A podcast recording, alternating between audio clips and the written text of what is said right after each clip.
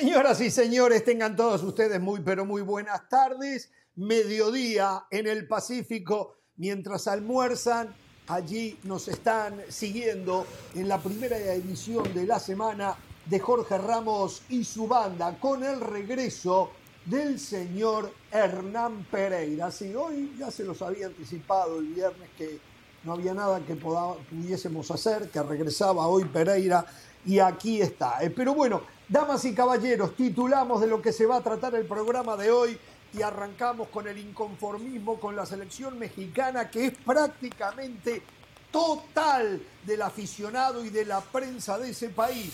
La MLS dispuesta a todo para que Messi juegue en la liga que más crece.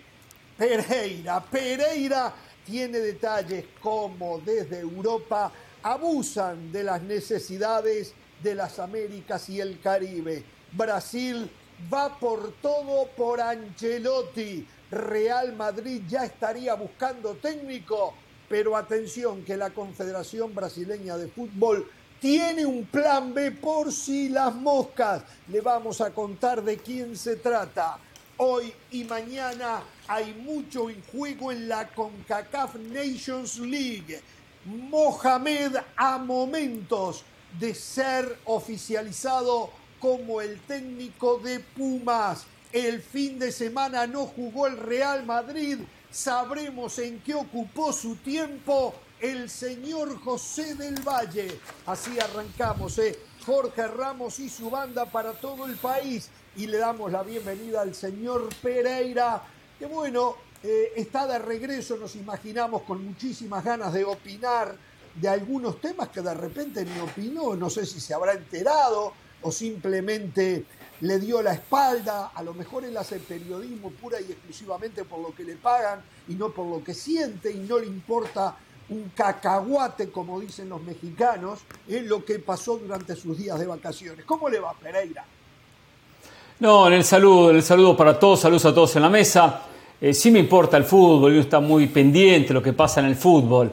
De otra manera, en otra faceta, en otra posición, pero sí uno está pendiente. Más allá de que estuve en ciertos lugares donde, donde el fútbol se maneja de otra manera, que hoy quiero compartir con ustedes, porque me fui, me fui al Caribe, me fui al Caribe agarré el yate, me fui para el Caribe. sí, sí. Se le nota, mire qué colorcito que trae, ¿eh? mire qué colorcito. Otras veces es maquillaje lo suyo, pero esta vez es real, ¿eh? Esta vez es real. es real, totalmente. agarré el yate y me fui al Caribe, dijo. Qué grande. sí, Bueno, pero yo sí, sí, sí, ¿cuál es el... en su yate hemos salido a pasear. Sí, ¿A usted nunca sí. el yate de él? No, no, no, nunca. No, no, no. ¿A usted, Caro? No. No, lo vas a usted. No, tampoco, tampoco. A mí sí, a mí sí me ha invitado el yate. Usted porque me aportaba para la gasolina, Ramos. A José no le sacó nada. Usted me da la gasolina y por eso, por eso lo llevé. A José no, ni de casualidad. Sí, es caro, es caro. Pero bueno, ahora durante las vacaciones lo disfruté. Pero sabe que estuve recorriendo muchas islas del Caribe. Y uno, uno es tan apasionado por este fútbol que dentro de este recorrido que hice por islas, islas caribeñas me puse a investigar a uno le nace eh, ese alma de periodista que tiene. Lo que está pasando en el Caribe con los equipos europeos. Lo que están haciendo los equipos europeos en el Caribe con los jugadores. Le voy a traer informaciones muy pero muy buenas para compartir, que habla verdades que hemos dicho en este programa, especialmente usted, Jorge Ramos, y que también habla realidades que he dicho en este programa. A la CONCACAF no le interesa crecer, a la CONCACAF no le interesa lo que pasa en el Caribe, no le interesa en absoluto, ¿eh? pero eso en un ratito. Bueno, está bien, está bien. Eh, del Valle, me, eh, es más, Del Valle, le vi la carita mientras hablaba Pereira. Del Valle, ya, póngase así, Del Valle, póngase así. Levante, póngase así. No, Canelo. Primero, Jorge, primero, primero, primero, déjeme, déjeme, déjeme hacerle un resumen a Hernán Pereira, lo que se perdió esta semana, Hernán. El América en 53 minutos ya le había metido cuatro a Chivas. Quitaron el pie. Lo vi el partido. Y el, lo vi. segundo gol de Chivas fue un gol que no debió de contar. Eh, segundo, Hernán Pereira, Rafael Puente del Río fue despedido como director técnico de los Pumas. Y voy a parar ahí porque tampoco quiero hacerlo quedar mal ante, ante el país. Sí, Jorge, dígame. ¿Por qué no cuenta, por qué no cuenta que esa no la sé? ¿Cómo salió Barcelona al Real Madrid? No me enteré cómo salió el clásico del fútbol español. ¿Por qué no me cuenta ese partido, cómo salió? Pues él también estuvo, eh, estuvo muy cercano a esa noticia que usted viene acá a recordar que ya la sabía. ¿eh? Pero, ¿Ya dijeron chao a la liga? Porque según usted, ¿Le dijeron chao a la liga? es el mejor técnico de la liga. Según usted, Ancelotti es el mejor técnico pero acá he venido a defender a Xavi, ¿eh? Acá he venido a defender a Xavi desde el comienzo del proceso como técnico. Le vuelve a ganar al Real Madrid y ya prácticamente tiene la liga asegurada. La liga terminó, ¿eh? No, le ganó al Real Madrid, independientemente del tema Ancelotti. Jorge Caro. No quiero monopolizar el programa. es muy fácil ganar. Si, viene a defender a Ancelotti y a Xavi, va a ganar siempre. vamos, no hay problema. No, hay problema. No, ya, entre ellos dos. empezamos. Lo que pasa es que ¿eh? Argentina, empezamos este Argentina amaneció hoy primero en el ranking FIFA. La, la, derrota de Brasil también ayudó. Me, me, llamó la atención, más allá que fuera contra Marruecos, que Brasil perdiera dos goles por uno en la única prueba que tenía. Así que bien, Pereira está animado, está contento. Eh, tuvieron chance de celebrar, gol de Messi. River primero. Y hoy primero. Y hoy primero. River y River, River primero también, exacto. River va primero, ¿eh? Aunque Salomón Rondón no ha aportado un solo gol, pero va primero. Marcó gol para la Vinotinto, a ver si ahí se lo llevamos afinadito para arriba. Ojalá. Si vamos a hablar de fútbol, señores, me disculpa, pero ni River pica al lado de Danubio, ¿eh? Gambeta, por caños, sombreros y goles. Gambeta, Al Deportivo Maldonado le ganaron. 4 a 0, un buen equipo como Deportivo Maldonado, ¿eh? El equipo de la otra cuadra. Sombrero, caños y goles, eso es lo que importa. No solamente, es más, yo estoy más contento por cómo jugamos que por la goleada que le propinamos al rival. Para mí lo más importante es cómo jugó Danubio. Pero bueno, de eso no vamos a hablar. ¿eh? Bueno, por eso tienen las vitrinas vacías, tranquilo. Bueno, ¿vio lo que dijo Tuchel? Fenómeno Tuchel. ¿eh? Un, fenómeno, qué, técnico. Tuchel, en el Bayern hay que ganar, pero también importan las formas. No se puede ganar de cualquier manera. Las formas importan. Bien por Tuchel, ¿eh? bien por tu. Por cierto, en el Bayern se conocen los nombres de. Esto, esto le da la razón a Del Valle. Le hicieron la cama a Nagelsmann. ¿ah? Y se conocen los nombres de los jugadores que le hicieron la cama. ¿eh? Increíble, ¿eh? Sí, Increíble. Eso pasa en el mundo del fútbol. Solo aquellos eh, colegas ingenuos que todavía creen en Santa Claus y los ah, Reyes Magos siguen creyendo que lo más sagrado del fútbol son los futbolistas. Sí, siguen creyendo eso, no hay problema. Lo más sagrado, sí. sí. No, pero Ahora, los mismos, los mismos. pero no creo que los jugadores iban a perder a propósito. O sea, eh, están a un de acuerdo. Dortmund, está metido en los cuartos de final de la Champions. Es que a veces cuando se dice se hace la cama es como que perdieron a propósito, se dejaron marcar goles. Una cosa es que muestres tu inconformidad con el técnico y otra cosa es que en la cancha vas a perder porque no estés contento con el técnico. Los mismos jugadores que eliminaron al Paris Saint Germain con Nagelsmann como técnico, ¿eh? Ojo, cuentan algunas del Valle, no cuentan todas que son los mismos jugadores que eliminaron al Paris Saint Germain hace tres semanas en la Champions y se metieron en los cuartos de la Champions. Pero Hernán, claro, pasa que hoy por hoy hay distintas camas. No tiene mucho hay distintas camas, está el colchón de agua, está el Tempur-Piric, hay distintas camas que se pueden hacer. Ustedes se quedan con una nada más. Señores, arranquemos con temas. Primero les decimos que estamos atentos en cualquier momento podría haber una novedad en relación al Mundial Sub-20 en el fin de semana se uh. conoció, el Mundial está supuesto a organizarse en eh, Indonesia. Indonesia. Correcto, correcto. Ahora bien, eh, Indonesia no está dispuesta a aceptar la presencia de Israel, que clasificó por Europa en segundo lugar al Mundial. Eh, la, perdió la final de la, de la categoría eh, contra Inglaterra eh, por un tema político y religioso. La FIFA eso no lo acepta. El viernes que viene estaba supuesto a realizarse el sorteo del Mundial que se juega del 20 de mayo al 11 de junio. O sea, estamos muy cerquita. ¿eh? Se suspendió el sorteo del viernes. Y si en las próximas horas o por estas horas no hay un cambio de posición del gobierno de Indonesia, el mundial se mueve. dicen que se iría a Qatar. No sé cómo lo van a hacer con el calor que va a ser en mayo y junio, para, variar. Pero bueno, estamos atentos. Argentina levantó la mano. Argentina, como no clasificó, levantó, la mano. Ahora, ahora exactamente. El Está bien. Jugamos, exacto. Hay que tener cierta viveza, hay que, hay que ser vivo. ¿eh? También puede ser, ¿eh? Argentina, aparte, mi amigo el Chiqui Tapia tiene mucho que ver con Infantino. Oh, sí, está bien. Claro. Es más, pídale, pídale que Uruguay sea el coorganizador, Jorge, así dejen de joder con el 2030, ya está, organicen el Qué bárbaro, qué bárbaro. Qué bárbaro, ustedes, qué bárbaro lo suyo. ¿eh? Bueno, a ver, señores, los voy a escuchar a ustedes. Y empiezo con Pereira, sigo del Valle, Carolina de las Alas, después yo opino. México 2, Jamaica 2. Lo escucho, Pereira. Muy pobre, muy pobre lo de México, la verdad, que esperaba, pero va más. Sí, voy a empezar con lo positivo. Vi que la mano del técnico estaba establecida en la cancha. Vi cosas que el técnico busca, digo Coca, y que en algunos pasajes del partido el conjunto de México mostró. Pero ese peso individual de los jugadores, ese desequilibrio que tiene que tener de por sí el, jugador como tal, su recorrido, su, en su prestancia, en su calidad técnica, no la tuvo, no la tuvo. Los problemas de siempre, sea Martino, sea Enrique Mesa, sea Coca, sea quien fuese, sea quien fuese, sea Miguel Herrera, siguen apareciendo. Los mismos de Ochoa que no sale a buscar una pelota aérea, los espacios que deja México que va a buscar el partido, lógicamente adelante y termina dejando espacios en la zona de volantes y deriva el golazo de Jamaica para el 1 a 0.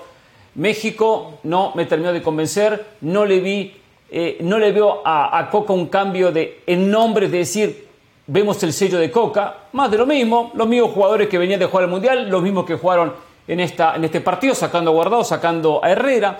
Entonces la verdad que el México no me dejó buena sensación en ese sentido. Contra Jamaica, contra Jamaica, como local, tener que estar al minuto 89 dependiendo que Ochoa saque una pelota de gol, que, era el gol del triunfo de Jamaica en la clasificación al Final Four, que era ya el primer fracaso de Coca, ya es alarmante que México no le pueda ganar a Jamaica en la Liga de Naciones como local en la Azteca es alarmante, es preocupante. Termina siendo más de lo mismo. Los circuitos por fuera, las triangulaciones o las bandas me gustaron, la presión arriba me gustó, había una idea de juego, llegaban muchos volantes, pero lo mismo, mala culminación, no, no hay diferencia cuando están en el 1 a 1, poco desequilibrio individual y México terminó sufriendo ante una selección de Jamaica que no ha crecido. ¿eh?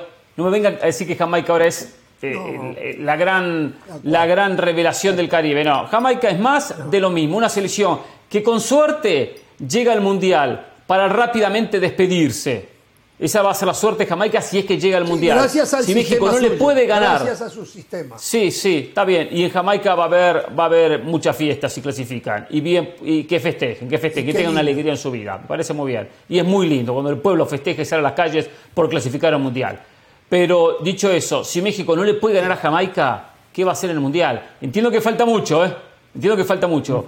Y a Coca lo veo, más allá de que impone su sello de juego, un, Coca político, un Coca muy político. Eh, no se la juega de no dejo afuera Ochoa, dejo afuera este, dejo afuera el otro. Nada de convocar a Rogelio Funes Mori. ¿Por qué? Porque va a generar críticas. Todo lo que genera críticas él prefiere evitarlo. Entonces va con la simple, va con la, el famoso, la famosa frase políticamente correcto. Eh, México no aprobó el examen. Y después, y después, cuando comente los compañeros, hablaré del público. La lamentable reacción del público. Eso lo dejo para después, para empezar con el tema futbolístico.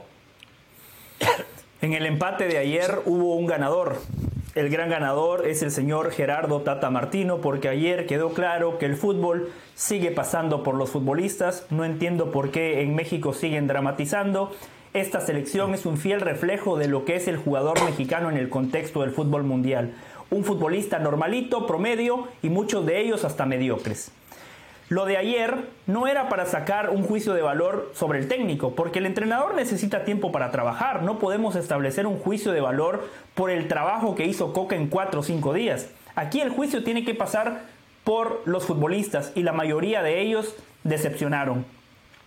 México ha agudizado su crisis porque antes, bien o mal, le alcanzaba para ser el gigante del tercer mundo del fútbol, le alcanzaba para ser el mejor de la zona concacafquiana, le alcanzaba para ser el mejor de la peor confederación de la última Copa del Mundo. Ahora no le alcanza ni para ganarle a Jamaica, que como dice Hernán no ha crecido y estoy de acuerdo. No le alcanza para ganarle a Jamaica en el Estadio Azteca con un grupo de futbolistas que no hizo el viaje a Surinam, que se enfocó exclusivamente en el partido de ayer. Y aún así, un equipo inconsistente, un equipo que defiende muy mal. En el segundo tiempo mucha gente dice que México mejoró, pero ese partido a México no le servía, era de golpe a golpe. México era superior, sí, pero Jamaica cada vez que cruzaba la mitad de la cancha generaba sensaciones de peligro. Y con un gol más de Jamaica, México se hubiese quedado fuera del Final Four de la CONCACAF. Hoy los federativos de la zona respiran tranquilamente porque el negocio está asegurado. Con México en el Final Four seguramente el estadio de Las Vegas se va a llenar. Pero, reitero, aquí no pasa por Martino, ni Coca, ni La Volpe, ni Osorio. Todos han tenido sus culpas, se han equivocado, han tenido sus aciertos. Pero mientras México no tenga futbolistas clase A, jugadores de talla mundial, seguirá siendo una selección normalita. Y lo peor de todo es que se está convirtiendo normalita en la CONCACAF, en el tercer mundo del fútbol. A ver, yo creo que en general vamos a estar todos bastante, eh, vamos a coincidir bastante con lo que ha pasado. Y cuando la gente nos escucha opinar sobre el tema del público, van a decir, bueno, pero esto se contradice, porque dicen que México nos juega bien, pero que la gente debería apoyar un poco más. Yo me imagino que por ahí van a ir los tiros. Pero lo que pasa es que el gran problema que tiene Coca y cualquier técnico que llegue a la selección mexicana es que se toma todo como un cúmulo. Aquí hay un cúmulo de, de, de, fastidio, de, eh, de decepciones que Coca no las puede pagar y no es un mago, no es un mago para arreglarlo de un momento para otro. ¿Cuántos entrenamientos ha tenido Coca eh, para, para poder hacerlo? Decía Del Valle, sí, los jugadores se quedaron en Ciudad de México eh, eh, practicando para este partido, pero Coca no estaba ahí para meterle la mano. Fíjense, del 11 que se presentó ante Arabia Saudita, 10 repitieron contra Jamaica, 10 jugadores repitieron contra Jamaica. Hmm. Entonces, ¿qué revolución podemos esperar de una, una plantilla que se repite y un técnico que no ha podido trabajar con el equipo. El Chucky Lozano sigue siendo el hombre desequilibrante, eh, por izquierda, parece que mm, todos los caminos tienen que llevar hacia el Chucky Lozano para ver si hay una posibilidad. Bueno, dice Del Valle más o menos, yo creo que eh, parece que es el único recurso para que, para que México pueda llegar. Y sí siento que México es un equipo en ataque, sin ser espectacular, pero llega a ser mucho más peligroso que lo que es en defensa. En defensa es una gelatina. Eh, Jamaica tuvo 30% de la posición del balón y cada vez que llegaba algo podía pasar. Se salvó México del 2 a 0 en la tajada de Ochoa. Contémosles también las buenas Ochoa. Cuando, cuando Lowe se, eh, se termina también perdiendo el, el gol, el 2 a 0. Entonces México estuvo dos veces durante el partido fuera de la Final Four. Una, algo sin duda peligroso para Cocoa y, y para la, y, para lo que es el equipo mexicano, que uno entiende que debería entrar derecho por ese camino.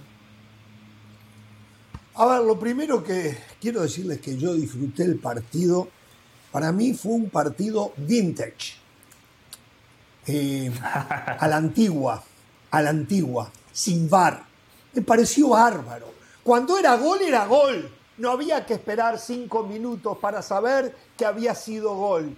Cuando había una jugada que era dudosa, el VAR, perdón, el árbitro cobraba y había que vivir con lo que decidió Y en ese penal gigantesco que no le pitaron a México, usted estaba ok con eso. no, no, no, no, pero ve, pero ve, ve, ve, a ver, yo no los interrumpí, pero le voy a contestar, porque el señor no sabe de fútbol. Pero miren, miren, miren lo que acaba de decir él en ese penal gigantesco que no le cobraron a México.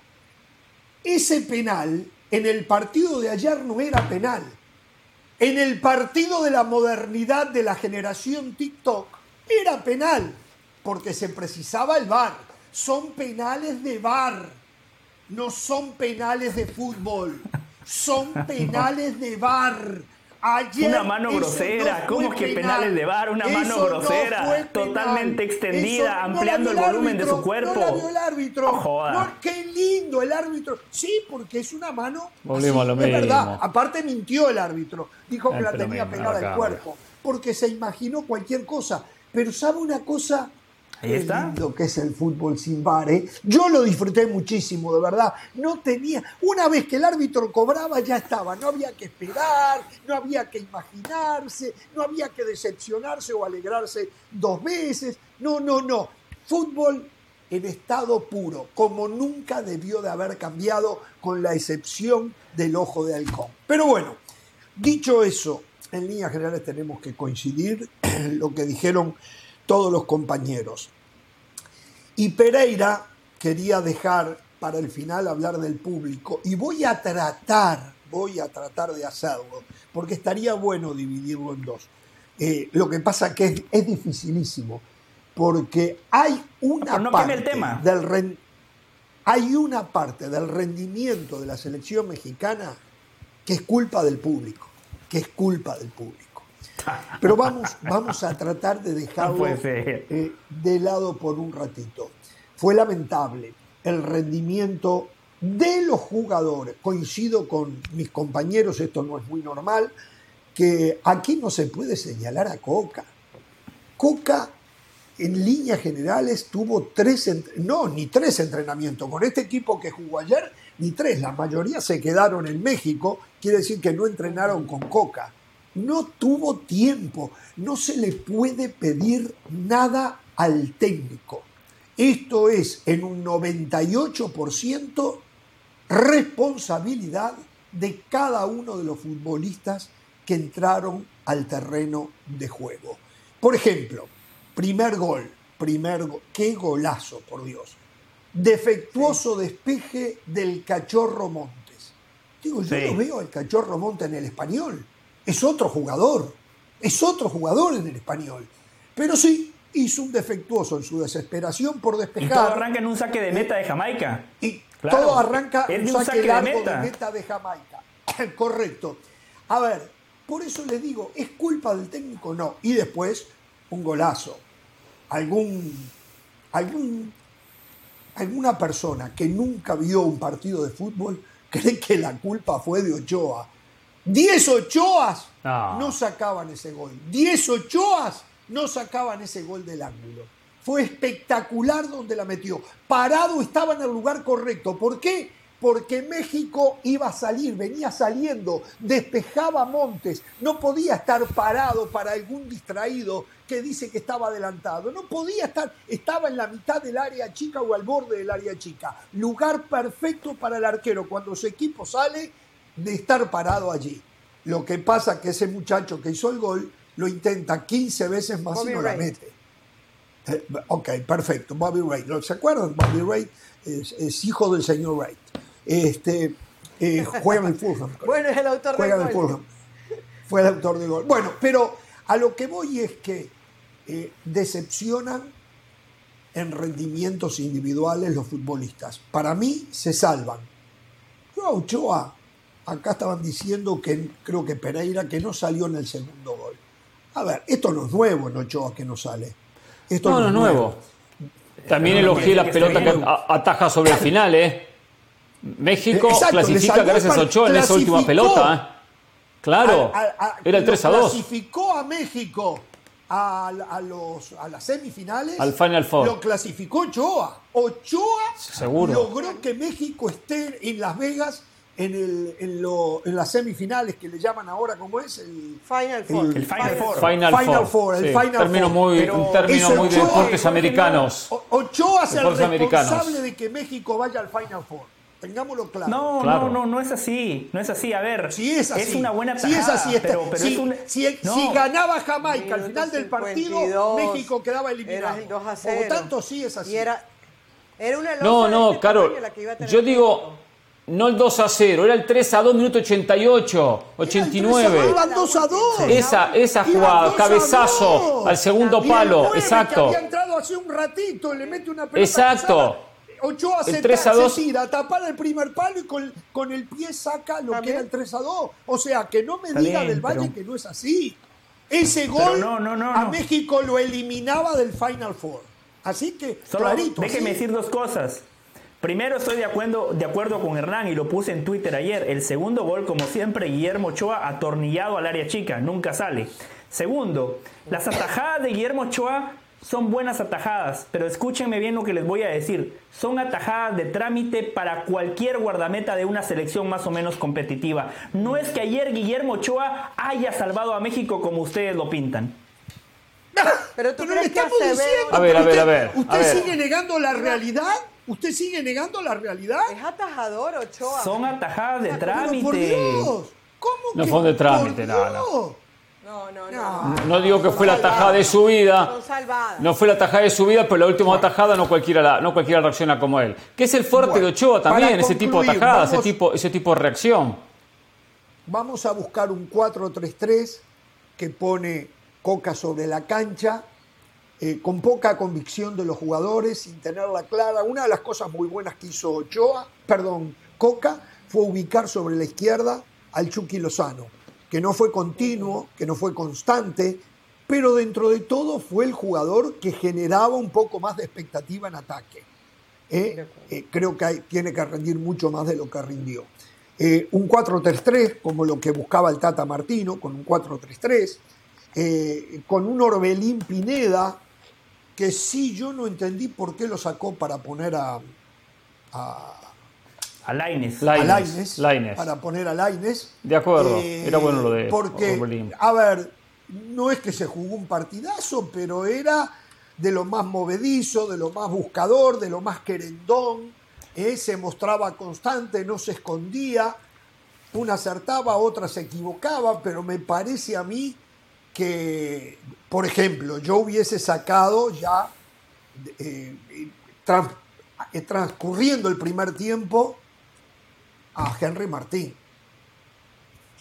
Pero horrible. Claro que después veo a Jiménez, y es peor.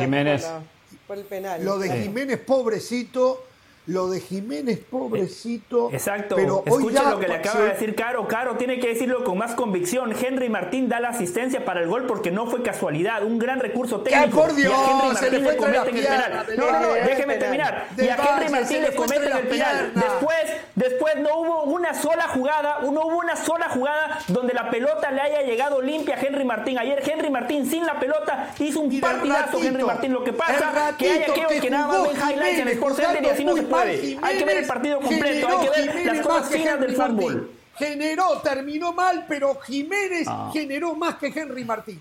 Jiménez tuvo más posibilidades de gol que Henry Jiménez las terminó todas mal, las terminó todas, mal. Todas mal, todas mal, es cierto, todas mal las terminó. Y no está para jugar en la selección.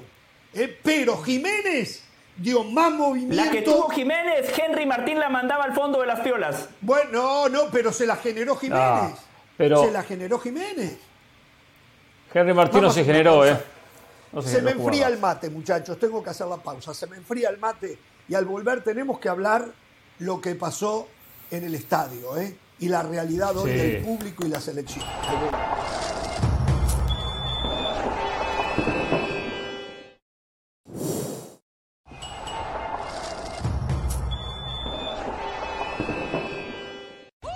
Y continuamos en Jorge Ramos y su banda. Anoche la selección mexicana dirigida por Diego Coca empató frente a Jamaica en la CONCACAF Nations League. La actuación de México, eh, sus jugadores fueron recibidos con abucheos durante y después del partido. Y por eso les preguntamos,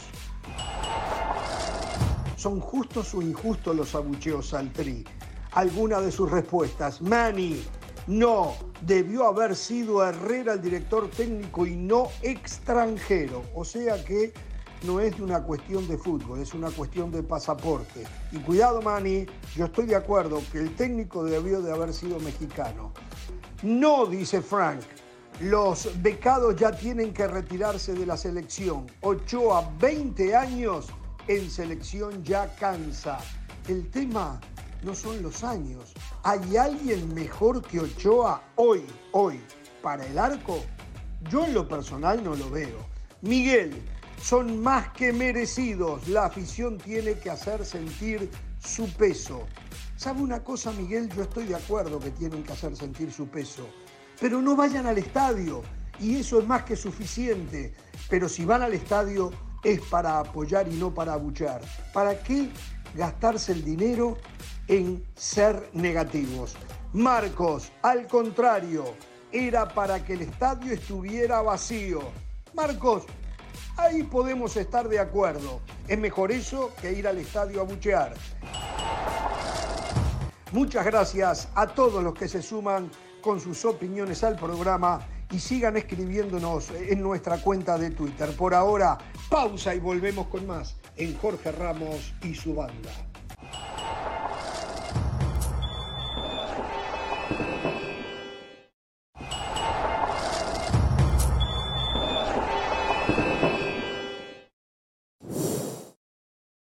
Bien, volvemos, volvemos con el tema eh, México 2, Jamaica 2. Eh, ayer quedó muy claro y establecido que, porque la gente pide un recambio. ¿Dónde está el recambio? A ver, ¿quiénes quedaron afuera que podrían ser el recambio? El Pocho Guzmán, estoy de acuerdo, puede entrar en una convocatoria. Eh, Debería debería, perfecto. Eh, después la Chofi, de repente, pues. Pero ah. recambio es otra cosa. México no clasificó al Mundial Sub-20, muchachos. Entonces, ¿qué se le reclama al técnico de turno en cuanto a recambio? Hoy, y esta es mi opinión, hoy Ochoa sigue siendo el mejor portero que tiene México a pesar de que queda atornillado, que no salen los centros, sigue, si mañana México, si hoy o mañana jugara la final de la Copa Oro, no hay mejor portero para México que Memo Ochoa. No existe mejor portero. Ustedes me disculpan a mí, pero Acevedo creo que es más un proyecto que una realidad. No creo por su estatura que esté, primero porque no es ningún fenómeno, ¿eh? como lo era, por ejemplo, no sé si llegó a fenómeno, pero bueno, era mejor el Conejo Pérez. No tiene las piernas Acevedo que tenía el Conejo Pérez. Acevedo no tiene los resortes que tenía el Conejo Pérez ni que tenía Jorge Campos, que tampoco eran grandes. Entonces, si algo le pasara mañana en una final de Copa Oro a, Memo Ochoa, tiene que jugar Talavera. Tiene que jugar Talavera. Porque es la verdad. Entonces, no hay nada más, muchachos. Esto es lo que tiene México. Por eso siempre hablamos. Y los que fueron y abucharon anoche y los que estaban frente al televisor abucheando también, son los mismos que junto a Pereira del Valle y de la Sala festejan los campeonatitos de 18 jornadas 17 jornadas con repechaje de 12 equipos. Son los mismos. Son lo mismo con ocho integrantes, con ocho extranjeros en el equipo y es muy emotivo el sistema de competición. Ahora tienen la selección, muchachos. Ahí tienen, ahí tienen. ¿Vio lo que dijo Gallardo al término del partido? Lo que dice Jorge Ramos acá siempre.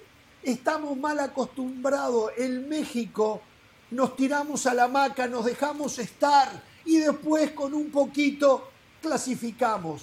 Eso fue lo que dijo Gallardo, lo que dice Jorge Ramos, acá tarde a tarde y me lo niega. Los mismos que abuchaban a Memo Ochoa, a Jiménez, que ahora después hablaremos puntualmente de eso, son los mismos que festejan el sistema de competencia que hay en México. No lo agarremos con el sistema de competencia, no tiene nada que ver, eh, directamente. eh. Aunque lo incluyo a ver. al descenso y al ascenso, que tiene que haberlo, estoy de acuerdo.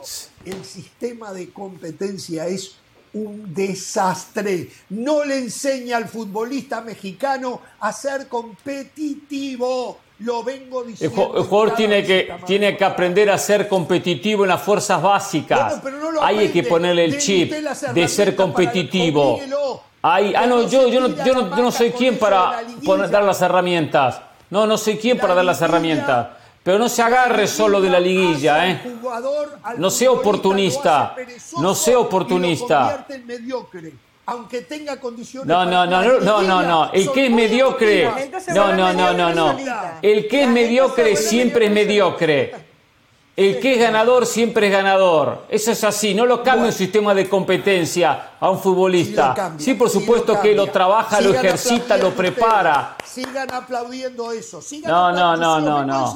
Ayer se los dijo alguien que está dentro de la cancha. Es más, voy a decir exactamente, dice, en México te relajas un poco y no entregas todo. Tal vez en la liga se permite eso de que si no das el 100%, no pasa nada. Lo dice Gallardo, no tienen que dar el 100%. Mientras entren de panzazo a la liguilla, todo está bien. Pero tiene que ver también con el área. Pero tiene que ver con el área también, con la mediocridad del área de CONCACAF, donde México ha ah, dominado y si ahora no, domina. De acuerdo. Está bien. Tiene que ver con eso. Bueno, pero por lo menos, ¿dónde tienen más? ¿Dónde tienen más competencia, Pereira? En el torneo local enséñele a ser competitivo. Sí, pero el futbolista. Es más difícil el Yo no digo que no influya, que no de la manera que usted lo está presentando. La respuesta a cada partido malo de México no puede ser el sistema de competencia. Si no, esto nunca va a tener una conclusión es real. Es muy malo, es muy malo. Eh, lo, bueno, lo bueno es que. Es que la declaración de Gallardo por lo menos está un poco más apegada a la realidad que la declaración del Chucky Lozano. Si Chucky Lozano piensa que yo soy el culpable de su mediocridad, si Chucky Lozano piensa que yo, Jorge, Hernán o Carolina somos los responsables de que México no haya clasificado a la siguiente ronda de una Copa del no Mundo. Lo entendió. Sí. No lo entendió. No, sí lo entendí perfectamente. No, sí no lo entendí Ahora perfectamente. yo se lo explico, yo se lo explico. Explíquelo. Dele, dele. Se lo explico. No, no, explíquelo. Ilumíneme. Cuente a la gente lo que dijo el Chucky, que, le echó la culpa a la prensa. Digo porque la gente después no entiende. ¿Tiene ¿no? las palabras del Chucky las de cosas. que dijo? ¿Tiene las palabras No, no, pero recuerdo que él dijo que que parte de la crítica de los silbidos de la gente es culpa de la prensa. El culpa de la prensa. ¿Y usted cree que no? ¿Usted cree que no? No, no, yo estoy, estoy informando a la gente, estoy informando a la gente. yo no opiné todavía. No toda la prensa, pero es como, es como cuando hay un problema, ¿no? ¿Verdad? En la tribuna. No es toda la tribuna. Son 20, pero esos 20 generan el problema y hacen más ruido que los otros 8.000 que están en la tribuna. Bueno, hay algunos integrantes de la prensa, cada cual sabrá quiénes son, que se dedican desde la prensa a reventar al jugador. Y entonces la gente que no tiene tiempo para el análisis, después hace propio lo que dijeron esos 20 en la prensa y lo llevan y largan sus frustraciones en la cancha. De acuerdo, Eso, el coincido. Chucky Lozano es lo que dijo. Es lo que dijo el Chucky Lozano. Pero aparte yo, y usted Pereira lo ha dicho, yo sigo sin entender. Yo entiendo que la gente esté inconforme con la selección. Sí. Los primeros culpables son los directivos. No se puede pagar un boleto para ir a abuchear al jugador al estadio. Si usted quiere protestar, hay otras maneras para protestar. Lo mejor de todo es dejar el estadio vacío. ¿Podría haber una protesta más grande que un estadio vacío? Bueno, los boletos de él los regalaron. No. no. Bueno, está bien. Que no vayan, no importa aunque se los regalen. Que, si, voy al estadio. Si de verdad, eh, dejen el estadio vacío. No vayan. Exacto. Pero no, si voy al estadio voy a alentar. Otra vez. Correcto, si no, no voy. Si yo voy al estadio, si no, no voy. voy a alentar. No voy a reventar, como dicen en México. Usted no puede ir al estadio, por lo menos en mi cultura futbolística, que somos muy. En Uruguay somos 3 millones 400 y hay 3 millones 400 eh, técnicos en mi país. Pero cuando se va al estadio, se va a alentar hasta el último momento y después nos vamos con la bronca y entre todos hablamos y fulano no puede jugar, sultano no puede venir más y, perengano eh, ya es hora de que lo llamen. Pero ese es otro. Si usted va al estadio, de nuevo digo, si hay un compañero de trabajo suyo que no entiende cómo hacer el trabajo, no lo hace bien, usted va y le dice, no seas idiota, sos un tarado, no, no, no acabas de... O trata de enseñarle, bueno, pero es distinto. apoyarlo Es distinto. no es nada distinto, están haciendo un trabajo y el hecho de que salgan a reventarlo. ¿Usted qué se cree? ¿Que un futbolista va a jugar del Valle tiene algo que decir, dale del Valle, Porque usted lo insulte, ¿va a jugar mejor el futbolista? Cuando me ¿Usted puede creer eso? Exacto, no se calla. ¿Usted puede creer que el futbolista, vamos a insultarlo para que juegue bien? Vamos a buchearlo, a decirle que no lo queremos para que juegue bien. Pero ¿de verdad usted cree eso? Eh, una de las aficiones más nobles en el planeta Tierra es la afición mexicana de fútbol. Es increíble, donde juega México, México siempre es local. Años y años consumando fracasos, años y años navegando en la mediocridad y la única constante, el único común denominador es esa afición fiel. Los abucheos ayer para Guillermo Ochoa eran para Guillermo Ochoa porque es uno de los referentes. Los abucheos, por supuesto, que también eran para los directivos, para el sistema de competencia, para los males endémicos del fútbol de mexicano. Y Vayan, lleven, lleven pancartas enfrente a las oficinas de la federación. Son los primeros responsables ellos. Jorge, si llevan pancartas a las oficinas de la federación no va a tener la misma repercusión que va a tener si lo hacen en un partido oficial contra el capitán de las últimas Copas del Mundo. Y para finalizar, Hernán, dice Jorge, ah, es que el aficionado no tiene tiempo para analizar. El fútbol es muy simple. Ustedes que se creen que es una ciencia súper complicada, el aficionado tiene la capacidad para ver un partido y darse cuenta y darse cuenta que esta selección en el contexto de la CONCACAF, donde México históricamente fue mejor que sus competidores, en el pasado verano perdió el Final Four, perdió la Copa Oro, sufrió la eliminatoria, no clasificó al último mundial, eh, perdón, no clasificó a la siguiente fase del último mundial y ayer contra Jamaica no le pudieron ganar a Jamaica. Muy bien, la gente tiene todo derecho de establecer su frustración y de hacer valer su voz. Yo aplaudo al aficionado mexicano que tiene el valor para cuestionar el nivel futbolístico de sus jugadores. Empiezo a tener calor. Entonces, para usted está bien que vayan al estadio a insultar a los jugadores, a buchear a los jugadores. Ya esa es la solución al problema. Ya esa no, no, yo no digo insultar, yo no digo insultar, no, no, no, yo no digo insultar, yo digo abuchear, abuchear, no, no, no, no confunda. Los balones, Jiménez le va a pegar de volea y las va a meter en un Dejemos de ah, mentirle a la gente. Dejemos de mentirle. Lo que hay que hacer es empezar a trabajar en fuerzas básicas, hermano. No ir a buchear, hay que ir a apoyar y si no, no vayas. Vamos a la pausa. Sí. Por risas en los medios de comunicación también, sí.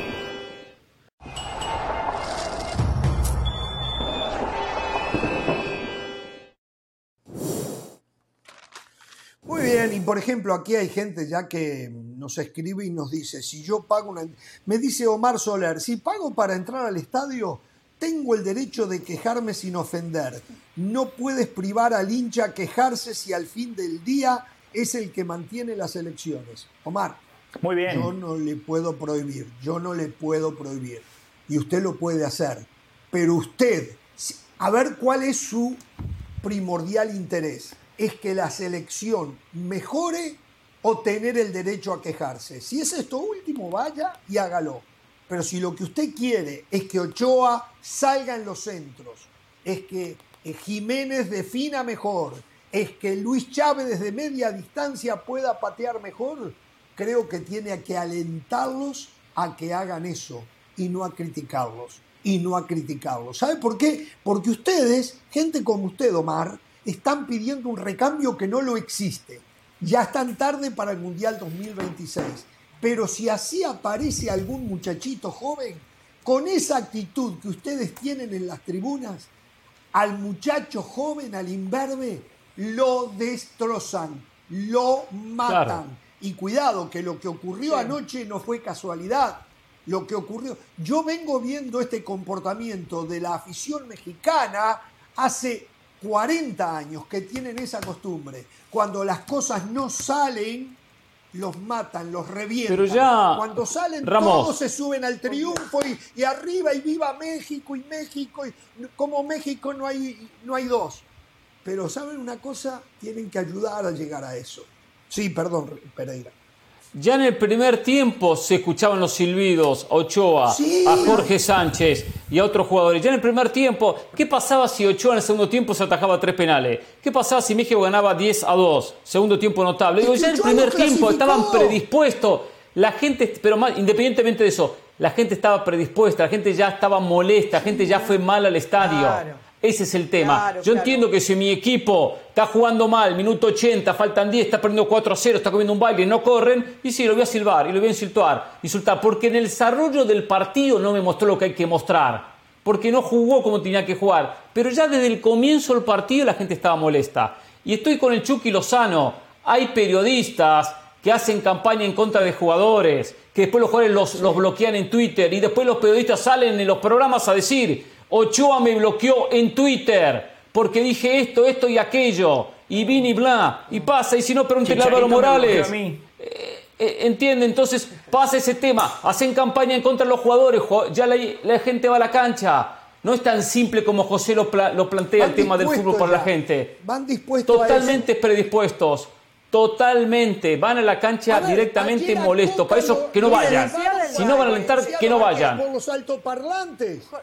Jorge decía del Valle que el fútbol no es una ciencia oculta y no hay que ser muy inteligente para entenderlo. Eso, eso está bien. Pero cuando la gente va al estadio, tiene que entender que está llegando a un proceso nuevo. O sea, que, que, que, que no es el Tata, que no es Osorio. Sí, es verdad, hay una frustración, se viene de Qatar 2022, pero, pero la gente tiene que saber separar que cada proceso es diferente. Y eso es lo que uno le pide un poco a la gente, un poco de sentido común. Punto número dos, a mí me han enseñado que los referentes se respetan. Y yo creo que Ochoa no merece que lo, ser el jugador más abuchado del partido de ayer. O sea, un, un, hombre que ha estado en Europa, que estuvo ahorita en el América, que recordamos aquellos partidos antológicos contra Brasil, yo creo que merecería un poco más de respeto. Y punto número tres y no menos importante, en, cuando se preguntaba en el Twitter de la banda eh, que, que, si eran justos los abucheos contra, contra Ochoa y contra los jugadores de México, muchos apuntan a la dirigencia mexicana. Hay que separar eso. El jugador no puede seguir, eh, es más, el jugador es víctima de la, de la dirigencia mexicana muchas veces. Entonces lo estás reprimiendo el doble. Si quieres hacer algo, ponte camisas, pancartas, grita John de Luis afuera, eh, Miquel Arriola no sirve, lo que tú quieras. Pero lo que no puedes seguir haciendo es seguirle machacando a los jugadores cuando ellos lo único que necesitan es apoyo. Al jugador, Ahora, que vas a ser un porrista constante, no. Pero yo digo, estás comenzando un proceso. No tiene sentido que a Diego Coca lo abucheren en el segundo partido. Aunque te quede fuera de la Final Four. No tiene ningún sentido porque es contraproducente. Tú mm. dices, queremos procesos en el fútbol mexicano, pero tú lo dejas seguir en paz. Ningún proceso, porque ningún proceso de, de ningún técnico puede estar en paz. Entonces yo creo que tiene que madurar federación, jugadores, liga, pero el, aficionado también tiene que hacerme la culpa y decir, bueno, ¿qué, puedo hacer mejor? Solo, solo una bueno, cosa. atención con esto, eh, atención, noticia. Noticia, noticia, perdón. Arroba Jorge Ramos Foot. Qué fenómeno que es esta cuenta, ¿eh? Turco Mohamed oficialmente es el entrenador de Pumas, ¿eh? Ya, se terminaron las dudas. Gracias a la gente de Jorge, arroba Jorge Ramos Foot. Perdón, del Valle, sí. No, no, muy bien. Eh, es la noticia, Jorge. La noticia está primero. La el campeonato entero le dieron al Rafa Puente del Río, ¿eh? Qué impresentables. la gente sí estaba predispuesta. Yo no discuto el punto. Eh, esta fue la primera presentación de México en México después del papelón del Mundial. Y lo decía Carolina, 10 de los futbolistas que estuvieron contra Arabia Saudita estuvieron contra Jamaica. Entonces, por supuesto que más allá de que es un nuevo proceso, la gente no es tonta. La gente ve las mismas caras del fracaso, la gente ve las mismas figuritas de siempre, la gente tiene todo el derecho de manifestarse. Jorge dice cultura futbolística y Carolina dice que a los referentes le enseñaron a ella a respetarlos. Si hay un país que tiene cultura futbolística es Argentina y en un contexto distinto, pero al referente, al gran referente, lo abuchaban y le cuestionaban si era argentino o no, que si no cantaba el himno. ¿Cómo la afición mexicana no va a discutir a Memo Ochoa, a Chucky Lozano, a Raúl Alonso Jiménez? Tienen todo el derecho de hacerlo. Acá está Pereira para que lo ratifique lo que yo le digo. Escuche, a Messi lo criticaron, lo mataron, lo mataron, pero nunca durante un partido. Nunca lo abusaron Exacto, durante claro. un partido. No. Y después lo pidieron volver. Después sí, pidieron volver. Y después le pidieron perdón. le digo más. si fuese Memo Ochoa, fuese Memo Ochoa, renuncio a la selección, muchachos. soy Memo Ochoa, me voy de la selección. Ya está, quédense con la selección, muchachos. Ya hice lo que tenía que hacer, ya fui figura. con 40 de repente ni llega el 2026. ¿No me necesitan? ¿No me quieren? Perfecto, mañana me voy. Me voy. Me voy porque, no me quieren. Hago, hago conferencia de prensa. También algunos tienen, y algunos tienen también que, que tomar un poco la pelota, ¿eh? mostrar un poquito más de personalidad en las elecciones y enfrentar el micrófono y hablar las cosas como son. Porque también hay todo siempre una cuestión de quedar bien, de esto, lo otro, mensajes muy políticos. También tienen que hacer eso algunos jugadores. Ya está más allá del bien y del mal. Y Ochoa tiene que ser uno de ellos. ¿Saben qué? Molesto una selección, me voy, ya está. Se queda, en, se queda en Italia, que se vaya el fin de semana a Capri, que se vaya con la familia a descansar, fecha FIFA, venía a jugar con Surinam y con Jamaica. Sí. Bueno, si yo soy el problema, me voy, eh, claro tienen motivo para estar inconforme con selecciones mexicanas el público. No estamos diciendo que no. Se están equivocando en la manera que dejan de saber su inconformidad. No es insultando, abucheando, rechazando al jugador que mal o bien hace lo que puede defendiendo los colores de esa afición. Si no lo hace mejor es porque no le sale pero tampoco encuentra el apoyo de la gente para que le salga. Y después, que hace 20 años que Memo Ochoa está en el arco de la selección, eso es un motivo para que lo saquen y traiga otro. No, no, no. El motivo para que lo saquen y traiga otro es que Memo Ochoa ya no es tan bueno como el otro que está esperando. El problema que haya es uno mejor, apreciación. Que haya uno mejor. Exacto. yo no veo uno mejor que Memo Ochoa. No te la ganas por descarte. La, ah, como ya no quiero Ochoa, entonces tiene que entrar Acevedo. No. ¿Quién es mejor que Ochoa? ah, bueno, vamos a poner a ese. Si no hay uno mejor que Ochoa, se queda Ochoa. Exacto, La gente no tiene cultura futbolística. Se están, se están equivocando, muchachos, el aficionado. Ahora, yo los aplaudo el día que aunque les regalen el boleto, no vayan al estadio. Los aplaudo.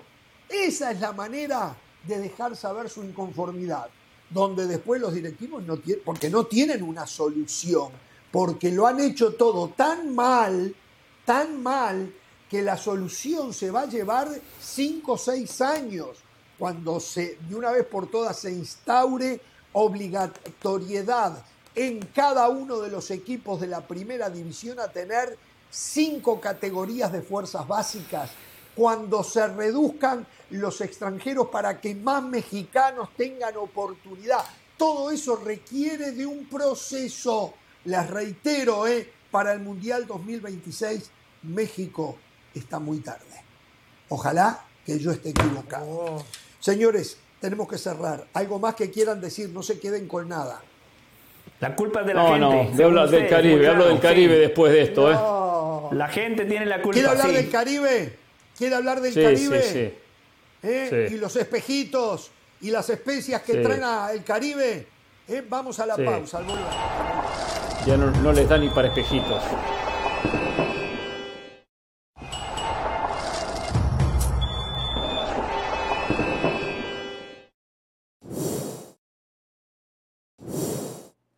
Muy bien, volvemos en Jorge Ramos y su banda. A ver, Dos cosas para culminar el tema México y lo que está pasando los partidos de esta noche y de mañana esta noche. El partido juega mm, Estados Unidos frente a El Salvador en Orlando, donde Estados Unidos eh, viene arrasando. Eh. Los últimos cinco partidos de, Estados Unidos en Exploria Stadium, perdón. 4 a 0 a Panamá, 1 a 0 a Ecuador, 4 a 1 a Canadá, 7 a 0 a Trinidad y Tobago, y 5 a 1 nuevamente a Panamá. Ese estadio le cae muy bien a Estados, Unidos, a Estados Unidos. Esta noche juega con El Salvador. Le viene de ganar 7 a 0, 7 a 1, ¿no? A Granada. 7 a 1. 7 a 1. 7 a 1. Igual, Jorge. Los otros Jorge. A ver, eh, digo, Granada y Surinam más o menos andan en ese mismo nivel, ¿no? Y no sé si no anda cerca. No, Surinam ha sido más. Surinam y Jamaica han sido más que Granada, sí, históricamente sí. Más allá de que todas son selecciones de la A, porque todas están compitiendo. Recordemos que la CONCACAF tiene categorías, la A, la B y la C. Granada está en la A. Eh, pero bueno, eh, pero históricamente ha sido más selección. Explíquenos cómo se van a enfrentar en el Final Four? ¿Cómo se decide? ¿Hay un sorteo para quién se enfrenta? Son dos semifinales con una gran final. Eso es lo que es el Final Claro. Entonces, ¿cómo se decide quién enfrenta a quién? A ver, eh, clasifican las cuatro ganadoras, las cuatro sesiones ganadoras de los cuatro grupos. Ya México clasificó. Y el puntaje que obtuvo en este, en este grupo, en este caso ocho puntos que México sumó, lo lleva a una tabla de posiciones. Estados Unidos tiene siete. Si hoy le gana El Salvador, suma 10. Por lo tanto, Estados Unidos quedará con 10. México quedará con 8. Hay que ver Canadá, que tiene 6, que juega contra Honduras, que tiene 6. ¿Cómo termina? El que gana clasifica, quedaría con 9. Si empatan, quedarán con 7. Entonces, también eh, van dentro de esa tabla. Panamá tiene 7, juega contra Costa Rica en San José. El que gana clasifica, si gana Panamá quedaría con 10. Entonces, entre los cuatro finalistas se arma una tabla de posiciones. El primero con el cuarto, el segundo con el tercero. Bien simple, bien simple. Hay una chance muy alta, muy alta que México termine cuarto, pues sumó 8 puntos. Y Estados Unidos podría terminar primero, por lo tanto podría darse Estados Unidos-México la semifinal de la CONCACAF, eh, de la Liga de Naciones de CONCACAF. Se puede dar ese, caso. Cuando Por supuesto, depende de, hoy y mañana. Es la final, aunque saben que en un México-Estados Unidos el estadio igualmente va a estar repleto. o sea, también se garantiza un estadio lleno en la final, con la presencia de Estados Unidos, con la presencia de México y en la propia semifinal. Porque si se llegan a enfrentar, va a ser un, a no ser negocio. Que el mexicano eh, haga lo que les estábamos diciendo hace un ratito. ¿Quieren protestar? No lo creo. No va, exprésense no, afuera del estadio. No entren al estadio. Nadie se quiere perder la fiesta, Jorge. Nadie se quiere perder la ah, bueno. Entonces, eh, eh, ¿cómo es que dicen los americanos? You, you want to have the cake and eat it too? ¿Querés tener el, pastel y comértelo? Que nunca entendí esa expresión. Claro que si lo tengo me lo quiero comer. Pero los americanos... usted siempre se lo quiere comer, Ramos. Have the cake and eat it too? Bueno. Entonces, Mire, pero quería decir que tiene que compartirlo. Eh, ahora, si entran al estadio y empiezan a buchear a quienes juegan defendiendo a la camiseta mexicana, le están dando una tremenda ayuda al rival. En este caso, si es que llegaran a enfrentarse en semifinales a Estados Unidos.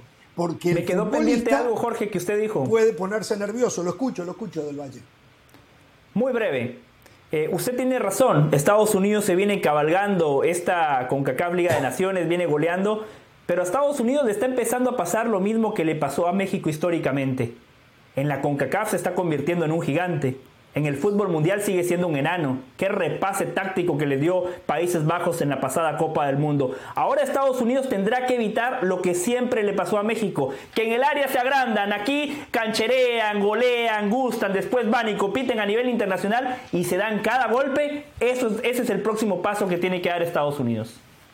Por cierto, Estados Unidos todavía quiero hablar de la sub-20. ¿eh? Tiene un técnico no, no. ¿no? Anthony Hudson. Anthony Hudson, eh, no, que no tiene técnico, por eso. Hudson, sí, sí, sí, digo, no, cuando dijo no tiene técnico, no, no tiene técnico. ¿eh? Está sí, está dando ventaja, sí, para jugar contra Granada. Contra Granada, contra Granada Hernán Pereira puede dirigir, Jorge, y ganan. no, por cierto, ya ganamos, ¿eh? 2 a 1, ¿eh? Es que así se dice. Si ganan con Pereira, tienen derecho a jugar la final del Mundial del 26, no tienen ni que participar del proceso. si ganan con Pereira de técnico, que vayan y jueguen la final. Por favor. Bueno, Pereira. Jorge, Jorge pero, pero rapidito, antes que venga Pereira. Es que yo estaba viendo, por ejemplo, las imágenes del partido Países Bajos contra Gibraltar. Le ganaron 1-0. Primero, antes del partido, era una fiesta. Y luego, cuando se termina el partido, también fue una fiesta en los tres puntos. No sé si llegar a ese extremo de celebrar un 1-0 eh, de manera tan efusiva con Gibraltar sea bueno, pero yo comparaba lo de ayer y decía, pero es que la gente en México ni siquiera se permitió celebrar la clasificación al Final Four. Ese es el torneo que te toca. Ese es el torneo que quieren. No, no, pero es que es verdad. Le no, pero perdón, perdón, perdón. Jamaica en CONCACAF es más que Gibraltar en la UEFA. Bueno, Mucho más, y ellos no están celebrando haberle sí. 1-0 a Gibraltar.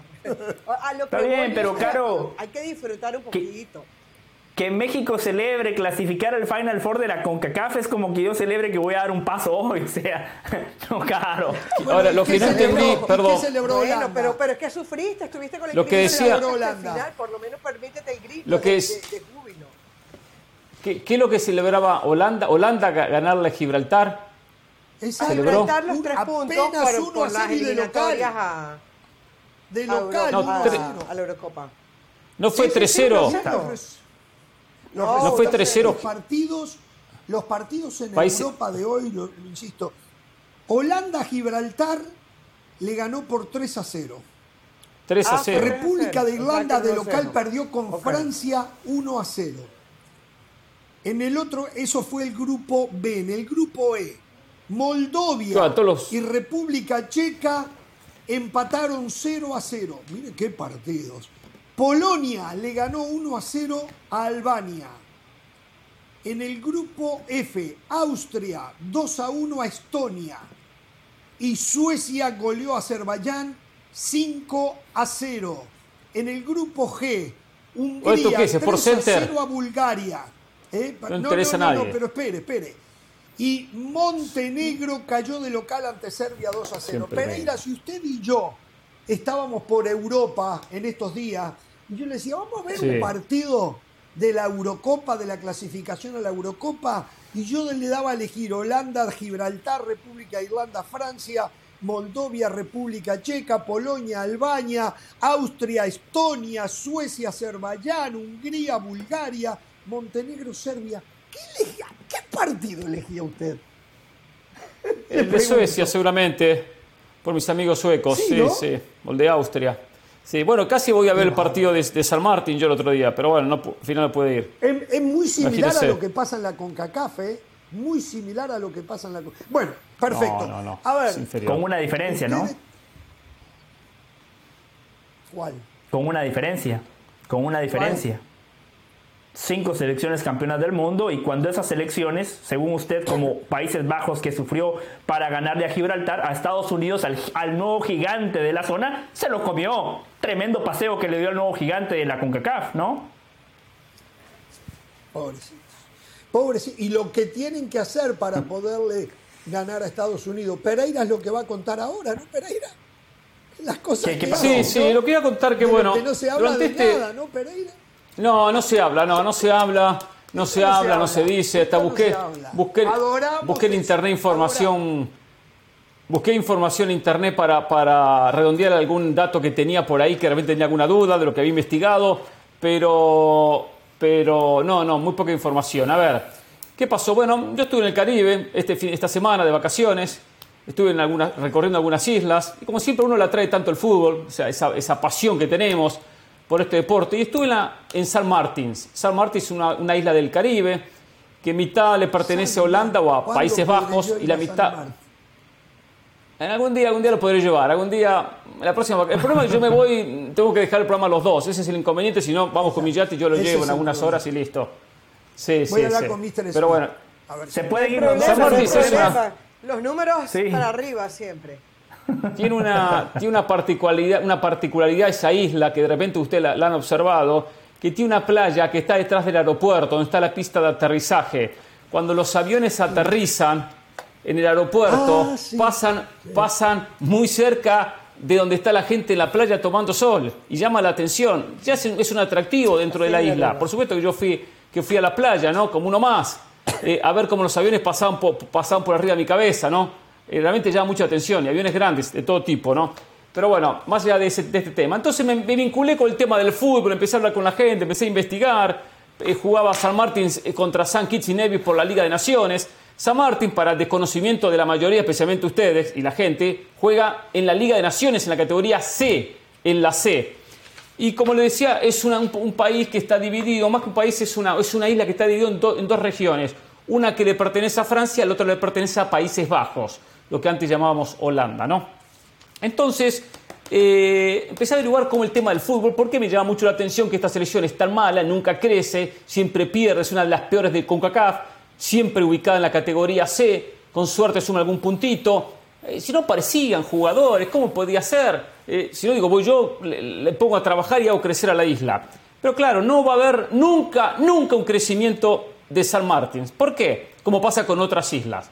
San Martín es una isla que está en territorio eh, neerlandés, o sea, el holandés, eh, está manejada, controlada por el Ajax de Holanda. El Ajax, o de Países Bajos, es el club europeo que maneja todos los futbolistas que aparecen en la isla de San Martín. En un acuerdo que tiene con otros equipos también de, Países Bajos que manejan otras islas en un, llamemos, pacto de caballeros. Pacto de caballeros. El Ajax mm. agarró, San Martín, el PSV Eindhoven agarró eh, Bonaire y el Feyenoord agarró una tercera isla. Yo creo que era eh, Sineustatis, creo que es, pero es otra isla que agarró. Islas chicas donde ellos no compiten entre los clubes, sino se dividieron las islas y todo futbolista que tiene si alguna condición o que aparezca en la isla interesante, se lo llevan a territorio europeo. Lo del Ajax a su equipo, por supuesto lo propio el PSV Eindhoven o lo propio lo hace el conjunto del Feyenoord. Dividieron la región de, Países Bajos en los diferentes equipos. ¿Qué hacen con los jugadores? Bueno, le pagan 60.000 euros por año, le dan casa, le dan comida, 14, 15 años, 16, 13, 12, dependiendo las, las condiciones que tengan, más cercano a los 15, 16, y bueno, y lo terminan de formar en territorio europeo. Los comienzan a formar. ¿Por qué digo comienzan a formar? Porque estos jugadores no tienen prácticamente formación alguna, al punto de que todo lo que es el campeonato local es un campeonato totalmente amateur no tiene ni sueldos ni patrocinadores, juegan como el torneo de barrio, un torneo de barrio, nada más. Y así lo quieren dejar, así lo quieren dejar. Exactamente, así, exactamente, así lo quieren dejar. ¿Por qué? Porque ellos no pagan derecho de formación, ellos no pagan, eh, eh, eh, no pagan transferencia, porque no pagan absolutamente nada. Le ofrecen su, su vivienda, su alimentación y los 60 mil dólares anuales con ese dinero, muchos dicen que sí y se van a probar suerte a territorio europeo. Claro, ¿qué le deja a la liga local? Cero, no le deja nada. Le saca los buenos jugadores, no le aporta. Lo único que aporta el Ajax es el mantenimiento de la cancha de fútbol, que pasé y la observé, tampoco nada del otro mundo.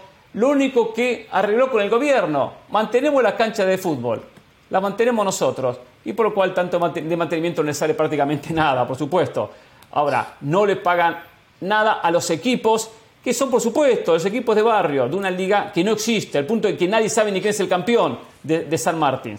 Lo propio van haciendo otros equipos europeos en otras islas. Y los franceses, que también que van a, la cabeza en este sentido, con Guadalupe, que ya es conocido, con la Guyana francesa, que es conocido, y con tantos jugadores que han salido de ese territorio y que se van a, jugar eh, finalmente a Francia.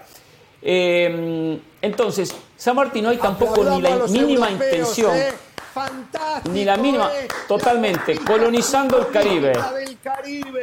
Muy bien los ¿Qué posibilidad? Se llevan los diamantes gratis. Claro. Gratis. Muy bien. Gratis.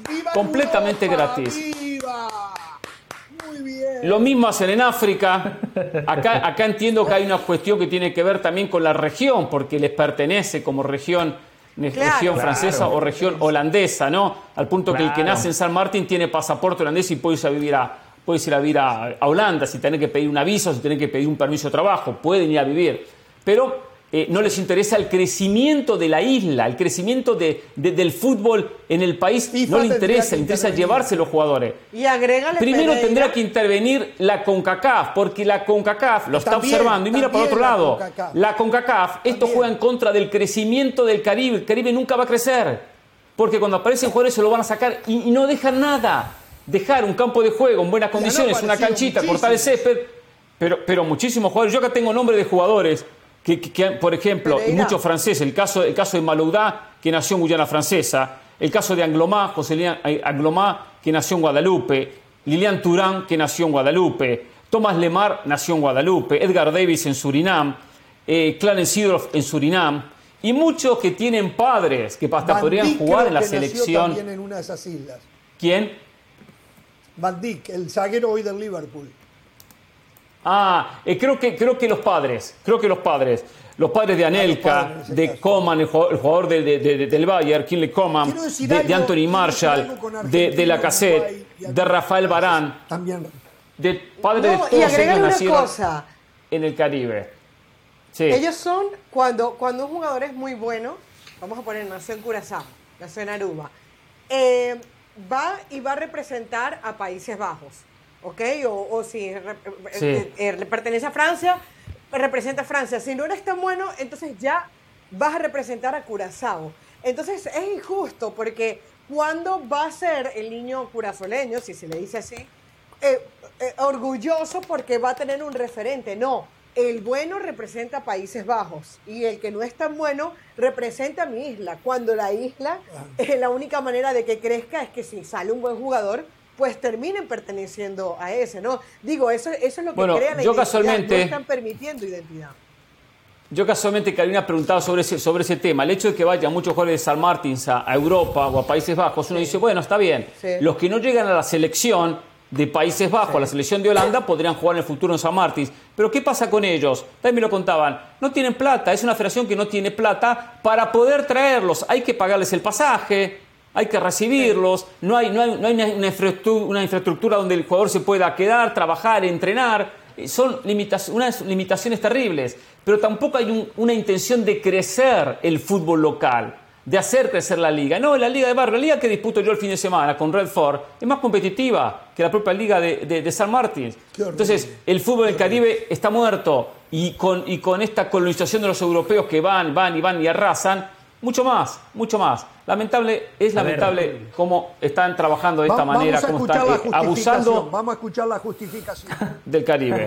Vamos a escuchar la no, no, no. No, no justificación, es nada ah. más un punto de vista. Es un punto de vista. No, no, no predisponga a la gente. No predisponga a la gente, Jorge. A diferencia de usted, yo sí creo que la gente que está del otro lado tiene capacidad para analizar el fútbol y los temas que ponemos sobre la mesa. Yo confío en el aficionado que sintoniza Jorge Ramos y su banda. Yo aplaudo, aplaudo eh, eh, el ejemplo que daba, daba Pereira de San Martín. Yo aplaudo lo de Países Bajos. Ese es hacer un buen scouting es territorio de ellos, les pertenece. Jorge se ríe. Ahora, después está la otra parte de la moneda, la otra cara de la moneda que es la CONCACAF. Ellos podrían hacer algo más y lamentablemente no lo hacen. Después hay muchas líneas grises. Por ejemplo, eh, eh, Hernán decía Flor en Maludá. ¿Se acuerdan lo que pasó con Maludá en la Copa Oro? Sí, claro, en la Copa Oro. Bueno, claro, entonces hay... Pero pasó en la Copa Oro porque había jugado con Francia. Por eso, por eso le digo, hay o sea, del Caribe. La Federación ¿Ah? Holandesa no les brinda alguna ayuda económica para con los jugadores. la respuesta es no, por lo que usted me está diciendo, que no tienen ni para el pasaje. Digo, lo mínimo que podrían hacer es decir, bueno, mire, nosotros vamos a ayudarlos eh, para que puedan convocar los jugadores que no van a la selección de Países Bajos para que ustedes los puedan convocar. Se los vamos a mandar cada vez que ustedes los convoquen. ¿eh? vamos a... No, no, se llevan el talento gratis. Es lo mismo que se vaya a un territorio donde hay amatistas o hay cualquier tipo de piedra preciosa, van, la agarran y se la llevan. Y como me pertenece, comentaba como mi pertenencia, no, yo lo comentaba. exploto y no doy nada. Exacto. claro. Esto como que van. Pero es, estás, estás teniendo un, un sistema de esclavitud. Te quedaste, claro. exploto, exploto, exploto, saco y luego ¿qué termino, ¿qué termino dando? Muy fuerte, un sistema de esclavitud. Esto, esto, esto como decir... Del Valle, si yo voy a tu casa, porque tu casa me pertenece y te tiro migajas de pan y, ah, ah, no, pero es que me está tirando migajas de pan, no. Yo tengo que velar que si tú me estás proveyendo algo a mí, si yo soy la el dueño de eso, yo lo alimento, lo riego, lo trato bien y aparte de eso también le saco provecho. O sea, sacar provecho. Claro, eso hacen todas las elecciones del mundo, Caro. ¿Cuál es la diferencia? En el caso puntual de San Martín, después hay otros ejemplos que daba Hernán Pereira, donde quizás lo que usted dice aplica, pero habría que ver caso por caso. Aquí no podemos generalizar. No podemos pero acá, acá pasa con los clubes que están. Muchachos, muy bien lo que se hace en Europa, muy bien, muy bien. Muy bien. Yo hoy lo decía, hoy lo decía en ese así punto, esto sí, como que uno va, no sé, a Colombia me llevo todo el café de Colombia, lo vendo en Europa. A Colombia no le dejo nada. Voy a Ecuador, me llevo todas las bananas ecuatorianas, son buenísimas. Toda la banana me la llevo. Eh, voy a Costa Rica, el café de Costa Rica, muy rico, me lo llevo todo. No dejo nada, no pago nada, eh, no pago un centavo. El eh. café de Colombia no, no, no, no. todo el mundo, Hernán, y lo pagan. No, pero no lo pagan. Pero si, pero, si me, pero si me llevo los jugadores y no, no, dejo nada, José. No pagan nada, no dejan nada en la isla. Diciendo Pereira no pagan un pase.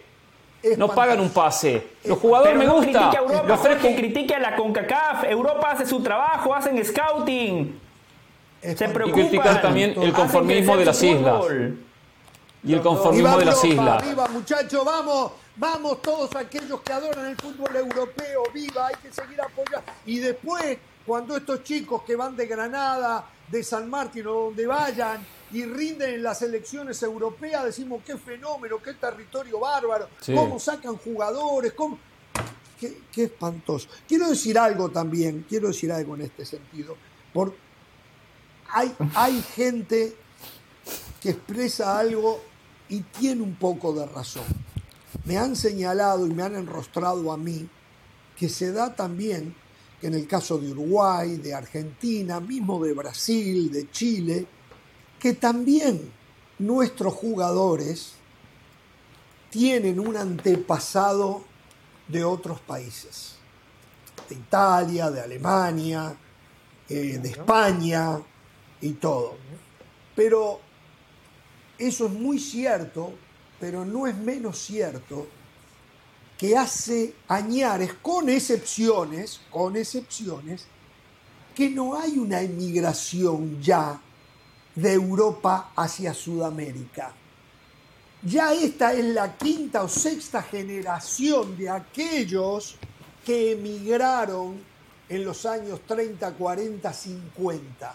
Y ahí se paró.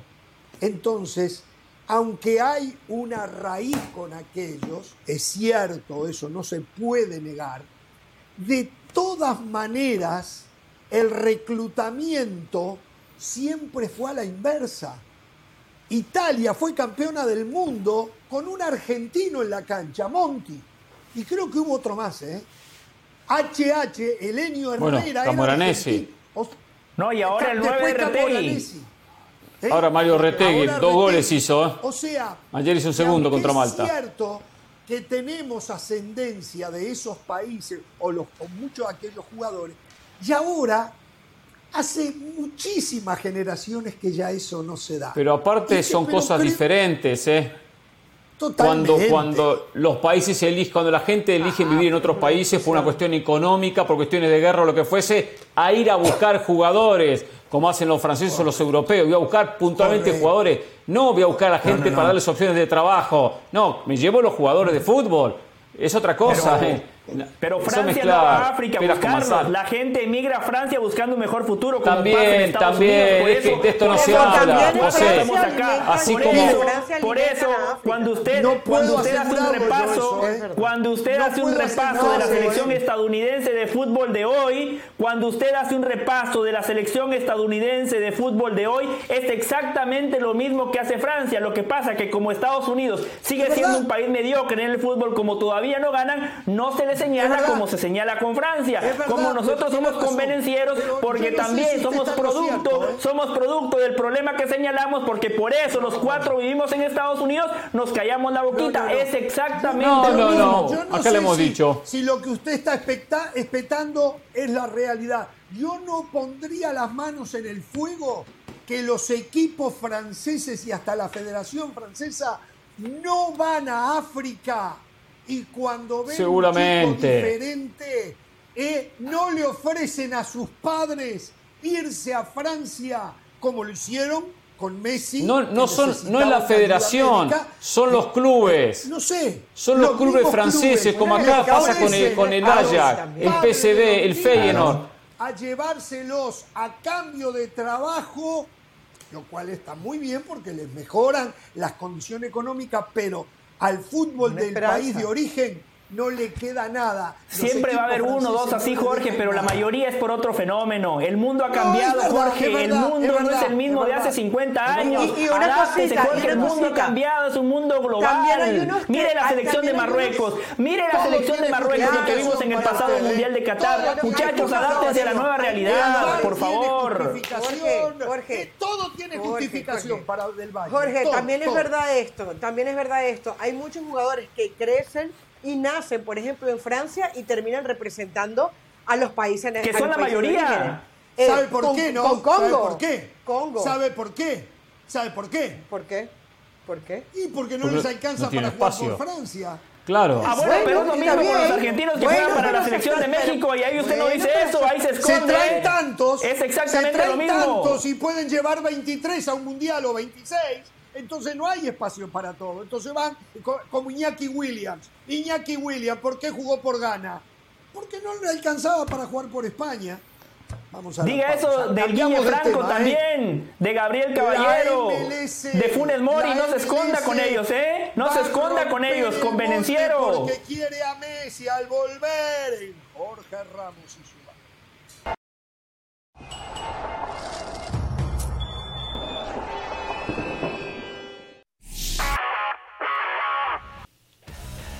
Saludos de Catecastorena, esto es Sports Center ahora. Roger Martínez encendió las alarmas con las Águilas del América al pedir su cambio por una lesión en el pie derecho durante el partido amistoso ante Cholos de Tijuana celebrado en Estados Unidos por la fecha FIFA. El colombiano arrancó como titular en el esquema de Fernando Ortiz y a falta de un minuto para terminar la primera parte se acercó a la banda a solicitar el cambio. Fue sustituido en el medio tiempo. La posible baja del delantero se suma a la duda de Federico Viñas, quien recibió un golpe en la cabeza en el partido frente a Santos, por lo que los suplentes para el Tano se reducen de cara a la jornada 13 del Clausura 2023. En actividad de la NBA, los Timberwolves de Minnesota derrotaron a los Warriors de Golden State 99-96 el domingo por la noche, para mantener las cosas interesantes en la salvaje tabla de posiciones de la Conferencia Oeste. Carl Anthony Towns acertó un triple con 11 segundos por jugar después de que Kyle Anderson robó un pase de Draymond Green. Los Warriors tuvieron una oportunidad con 9.9 segundos, pero Stephen Curry no pudo asegurar un mal pase de Jordan Poole. Este último fue el máximo anotador para Warriors con 27, pero Curry falló el triple desde la línea de base antes de la alarma final. El coach de los Pittsburgh Steelers, Mike Tomlin, compartió su emoción sobre lo que depara el futuro para el joven mariscal de campo Kenny Pickett. Hace un año el equipo se enfocaba en el desafío de seleccionar un pasador novato en el draft. Ahora, tras 12 meses de trabajo, esperan seguir viendo ese desarrollo en su segundo año. Pickett tomó las riendas del puesto titular al inicio de la campaña del 2022 cuando saltó desde la banca para iniciar la segunda mitad de un duelo de la semana 4 frente a los New York Jets. Aunque tuvo un arranque complicado con dos pases de touchdown contra ocho intercepciones, para cuando llegó la fecha libre, Pickett y los Steelers se recuperaron para irse 7-2 después del descanso. No se pierde Sports Center todas las noches a la 1 de la mañana tiempo del Este, 10 de la noche tiempo del Pacífico. Esto fue Sports Center ahora. No se pierdan el gran duelo por la Copa del Rey entre Barcelona Real Madrid, semifinal el 5 de abril a las 2 y 30 de la tarde, hora del este, 11 y 30 en la mañana en el Pacífico por ESPN Plus. Pausa y volvemos con más aquí en Jorge Ramos y su banda.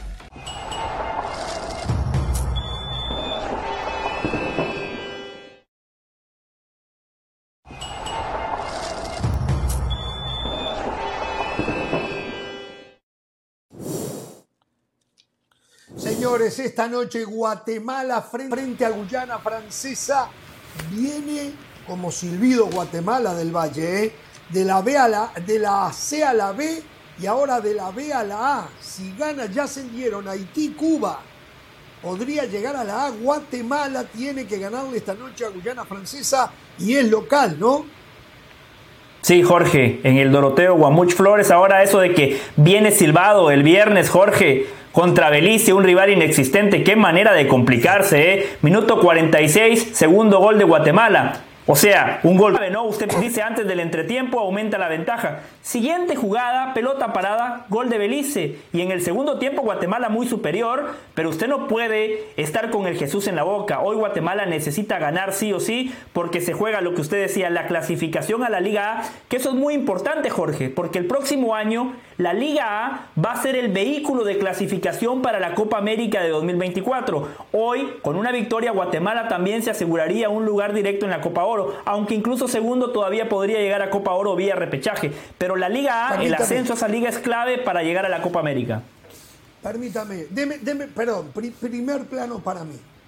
a toda la gente que a través de las compañías de cable que se agarran la señal, no sé cómo hacen, y nos ven en Guatemala, aquellos que vayan al estadio esta noche, no vayan a abuchear a los jugadores, no vayan a silbarlos, no vayan a reprobarlos, vayan a apoyarlos, vayan a estar con ellos, siéntanse al cabo de, la, de los 90 minutos y Guatemala logra el objetivo, parte de ese objetivo, que los silben, que los insulten, que los abuchen, no van a lograr de que jueguen mejor. Lo más factible es que van a jugar peor. No escuchen a aquellos que creen y dicen que porque pagan un boleto tiene derecho a ir y caerle con todo al jugador y afectarlo mental y anímicamente, porque el único que se perjudica es su equipo, su selección, su deseo de seguir avanzando. Vayan a apoyar con todo. Una vez que se terminó el partido, esa es otra historia. Nunca agredir, nunca faltar el respeto, pero sí criticar. Durante los 90 minutos solo apoyar. ¿eh? Señoras y señores, esta noche también El Salvador frente a Estados Unidos. ¿Tiene alguna posibilidad de El Salvador de entrar en el Final Four? Ganando, sí o sí, el triunfo, el único camino.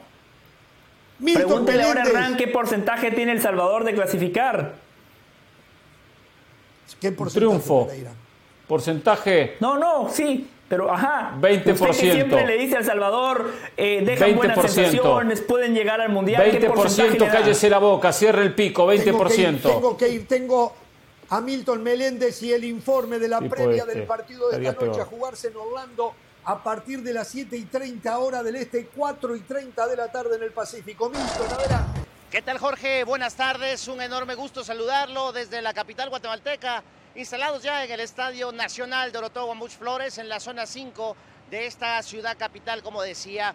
La selección guatemalteca hoy enfrenta el partido más importante en lo que va de la era de Luis Fernando Tena, el técnico mexicano que dirige a la selección nacional azul y blanco y que hoy deberá enfrentarse contra una Guayana francesa como parte de uno de los partidos que cierra la actividad en la sexta jornada del Grupo D de la Liga de Naciones B. A Guatemala solo le sirve ganar, a Guatemala no le sirve empatar, a Guatemala no le sirve absolutamente nada más que ganar. Está segunda de su grupo, está un solo punto atrás, tiene 10. Guayana Francesa tiene 11. Guayana tropezó en la jornada anterior en su partido contra la República Dominicana, terminó empatando 1 a 1 y Guatemala le ganó con lo justo 2 por 1 a la selección de Belicia, una aguerrida selección beliceña jugando como visitante en Belmopan. Para hoy Guatemala tiene que ganar, insisto, no le sirve absolutamente nada. Si Guatemala logra el triunfo, automáticamente se convierte en una selección de la Liga de Naciones A. Y además esto le permitirá avanzar a la Copa Oro que se juega en el mes de junio y julio. Y a eso hay que agregar que se mantiene con posibilidades de poder luchar y pelear por un boleto a la Copa América que incluirá a equipos de la CONCACAF. Todo esto se lo juega Guatemala en 90 minutos. El 1 a 0 le basta, pero tiene que ganar la selección nacional guatemalteca. Llega completa, no hay cambios, únicamente uno en la nómina. No está Carlos Mejía dentro de los 23 y sí estará Jonathan Franco, que no estuvo en el juego de ida contra Belice. Jonathan Franco es el capitán de la selección nacional sub-20 que logró la clasificación al Mundial de Indonesia, pues que ahora ya sabemos también que presenta algunos inconvenientes. Así la situación, así el panorama, unas cuantas horas de que en este estadio, en el Doroteo Bambus Flores, juegue la selección nacional, mucho colorido, ventas de camisetas, boletería ya no hay disponible, se ha vendido prácticamente todo, así que se espera que sea una fiesta esta noche a partir de las 20 horas en horario local en territorio guatemalteco. Vuelvo con usted, Jorge, al estudio principal de Jorge Ramos y su banda. Este es un claro ejemplo. Ahora del Valle, Pereira de las Salas, podrían abuchearme, silbarme, insultarme. ¡Uh! Y no voy a, lograr arreglar el error que cometí. Que lo saque. o sea, burro, me matan burro. mental y anímicamente. Entonces lo más factible es que yo vuelva a meter la pata. ¿Me entiendes? Es un desastre. Que lo saquen apóyenme, apóyenme. Ah, perdón, pero entonces, entonces yo tengo que poner en duda si usted es uruguayo de verdad, porque el uruguayo de verdad, en las difíciles, cuando lo abuchean, cuando lo critican, se agranda, da la cara. Bueno. Eh, señores, pido disculpas porque era Milton Meléndez. Hice un lío bárbaro, porque yo dije Milton Jorge, Meléndez. Jorge, Hernán le da 20% de chances al Salvador de ganarle a Estados Unidos. A mí eso me quedó simbrando acá en el oído. 20%. ¿Qué porcentaje le da, José? ¿Qué porcentaje le da, ah. José? ¿Qué porcentaje le da José? Cero, cero porcentaje, cero. cero chance de ganar esta noche. No, cero chances no. ¿Cómo cero chance? ¿Qué tipo de destructor? Pausa. No, no. Si Hernán es exagerado, usted lo es mucho más. Yo diría que Estados Unidos tiene un 90% sobre 10%. ¿Usted, Caro? Bueno, dije, dije 20. Sí, el 20, me quedo con el 20 de Hernán. Sí. No, está bien. Hay mucho, está bien, pero bueno, fútbol esto, muchachos.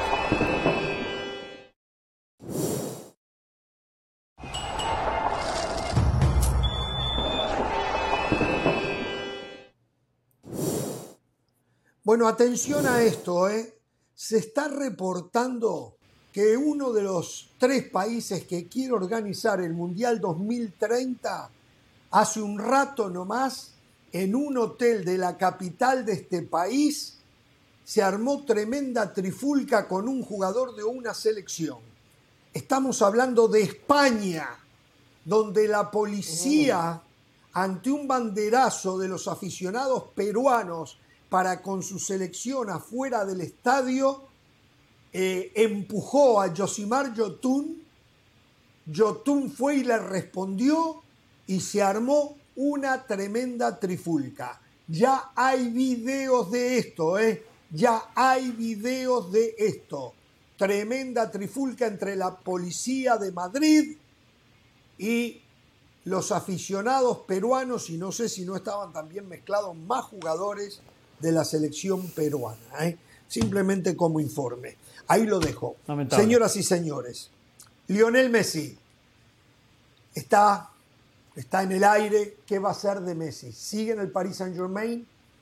Difícil para Sagitario. Ni Messi está convencido, ni el Paris Saint Germain estaría convencido de renovarlo.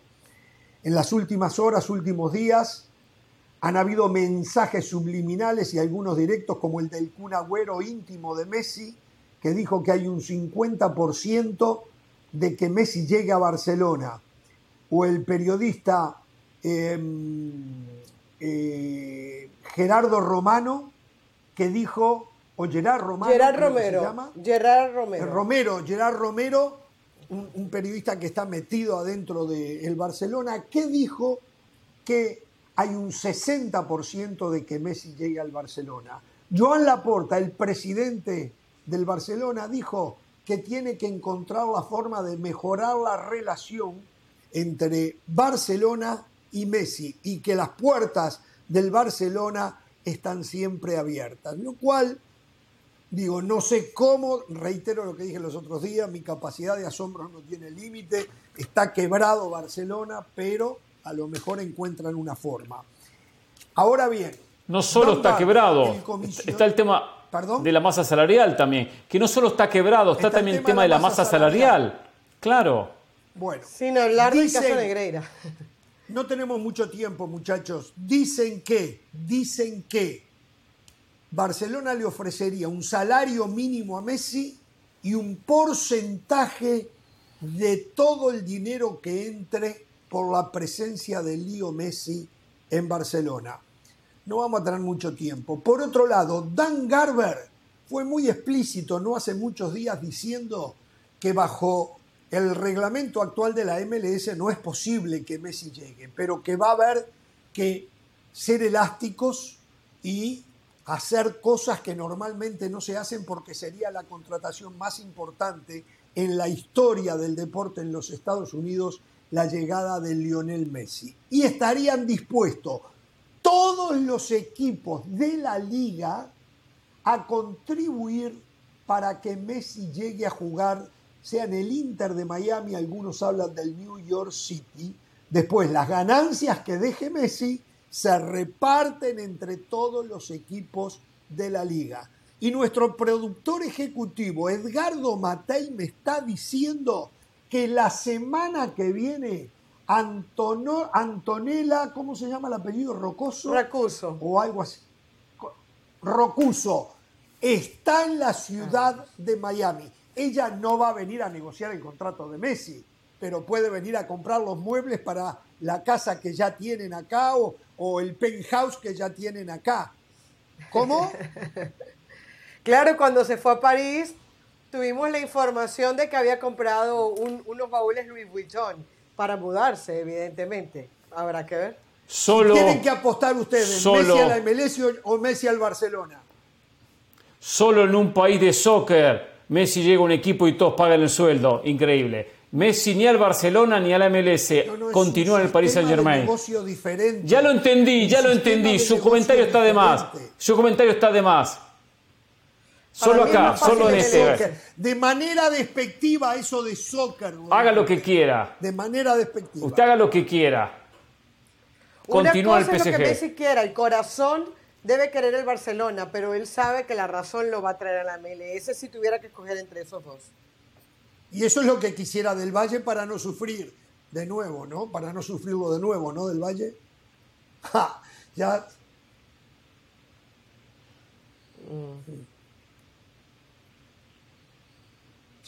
Bueno, ya le dije lo que están. Porque usted sabe que en España tiran bomba y después eh, en Madrid puntualmente se hace mucho eso. Después le encuentran solución. ¿eh? La prensa mismo le dice cómo tienen que hacer una contratación. Por cierto, la cuenta de arroba Jorge Ramos Foot está diciendo que marca, informa que el Real Madrid no va a hacer grandes contrataciones en este verano. ¿eh? No, esa es la novedad. Va a ser el cuento. Vamos a esperar al 24 que Jalan y que Mbappé puedan salir, los llevan a Carpa de circo, dice del Hasta mañana, no tengan temor de ser felices.